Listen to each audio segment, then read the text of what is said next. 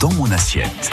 Nous mangeons mieux grâce au conseil culinaire de notre journaliste culinaire Mathilde Jarlier chaque jour. Bonjour Mathilde. Bonjour Marine. Que nous retrouvons du lundi au vendredi et sur francebleu.fr. C'est à réécouter pour les recettes que vous nous donnez. Et aujourd'hui, vous allez nous parler du poiblon de la planaise. Oui, ce matin, je vais vous parler d'un trésor absolu de nos terres volcaniques auvergnates.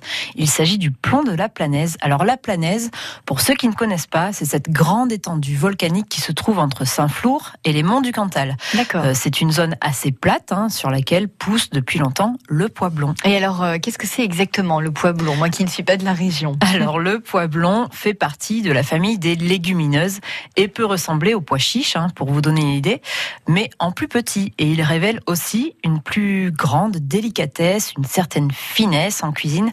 Les pois blonds sont très ronds, euh, comme des petites billes. Ils sont plus moelleux et moins croquants que les pois chiche. Et contrairement à sa petite cousine, euh, la lentille blonde de Saint-Flour, il n'a jamais disparu des terres cantaliennes. Même si sa culture était très confidentielle, elle n'a jamais cessé.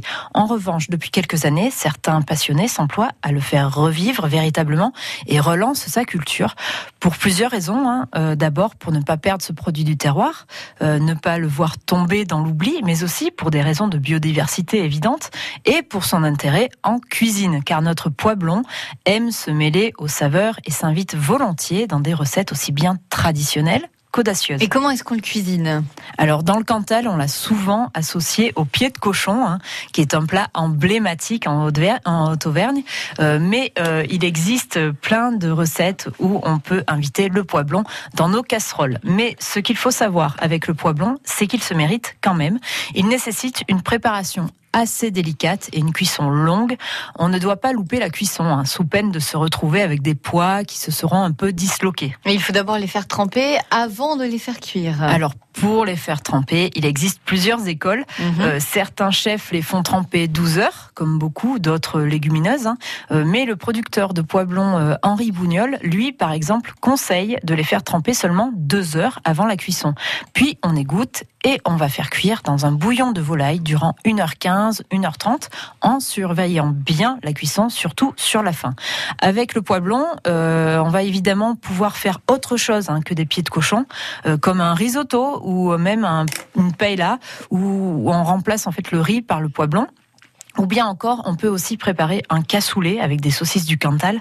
Euh, on peut même le décliner en version plus sucrée, euh, en chutney, en le mixant avec des dattes, ou pour faire un clin d'œil à son cousin éloigné le pois chiche. Euh, eh bien, on peut tout à fait préparer un houmous pour, vous savez, cette, cette pâte de pois chiche mélangée à une pâte de sésame. Mhm. Mais on remplace les pois chiches par des pois blonds. C'est absolument délicieux. Est-ce qu'il existe de la farine de pois blond comme il existe de la farine de pois chiche?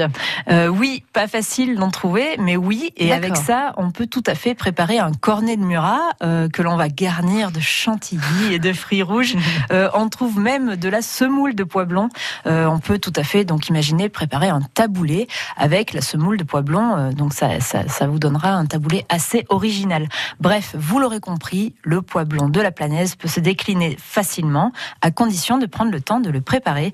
C'est un trésor de notre terroir auvergnat qui mérite qu'on le mette en valeur dans nos recettes. En tout cas, euh, vous le verrez parfois à la carte des restaurants auvergnats et je vous invite à le goûter. Euh, vous verrez, vous serez surpris euh, par sa délicatesse. Merci Mathilde Jarlier pour ces recettes et pour ces conseils culinaires. On vous retrouve demain. Une idée déjà demain de ce que l'on va cuisiner? Vous allez le travailler aujourd'hui? demain, demain, on va parler des bonnes graisses, justement, Ah. des bonnes graisses à privilégier en cuisine. Ah bon, bah ça, ça nous intéresse. Il faut savoir se faire plaisir. On vous retrouve demain à 10h40.